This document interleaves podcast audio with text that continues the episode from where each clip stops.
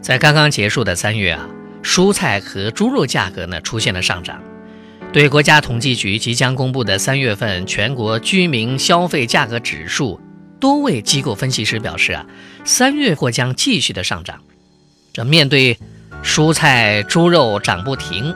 还有一线城市动辄七位数不止的房价，老百姓该怎么办？对此呢，挖财研究院认为啊，在传统的观念里面，收入主要就是指工资的收入，但现如今呢？老百姓要想跑赢 CPI，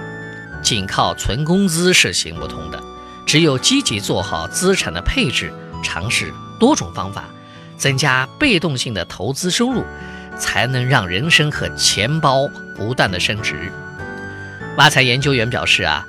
时下呢有很多人习惯呢将钱存在银行，不过银行的活期年化收益呢是在百分之零点三，一年期的年化收益呢？是百分之一点七五。如果将大量的钱存在银行呢，就等同于在变相的贬值，那跑赢 CPI 肯定是没有希望的，是极不理智的做法啊。老百姓应该在金融市场上积极挑选一些性价比高的产品来进行配置。那性价比高的金融产品呢，首当其选的便是宝宝类的货币基金啊。虽然宝宝类的货币基金一度跌破年化收益的百分之三，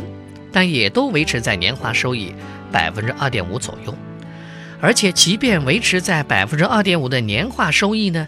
也远远的超过银行百分之一点七五的一年期的存款利率。同时呢，宝宝类的货币基金流动性好，安全性的也极高，适量的配置可以满足日常生活随时支取的需要。那满足了一定比例的日常开支以后啊，就需要配置一定比例的资金来谋求保值增值。这样一来呢，普通百姓除了工资收入，就会有些许的投资收益啊，甚至可以呢越滚越大。因此呢，挖财研究院建议啊，用来保值增值的资金，可以积极的配置债券基金啊，投资门槛不是太高的。银行理财，或者是信誉很好的互联网金融平台上的理财产品，一般情况下呢，这些理财产品的收益呀还是比较可观的，安全性呢也比较高。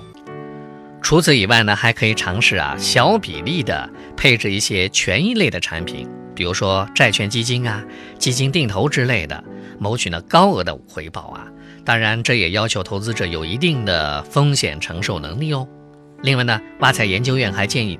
生活需要一定的杠杆，可以在承受范围内保持合理的负债。目前央行呢不断的降息，贷款利率呢也不断下调，五年以上的贷款年化利率为百分之四点九。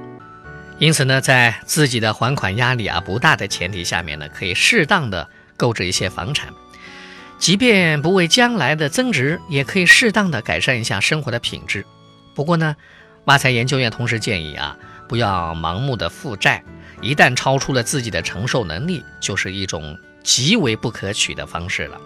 最后呢，呃，还建议啊，我们老百姓呢应该做好自我投资，在做好资产的配置、增值保值的同时呢，给自己设立五年期的教育基金，做个自我提升计划，确保让自己的技能呢有质的提高。也顺理成章地扩大自己的收入。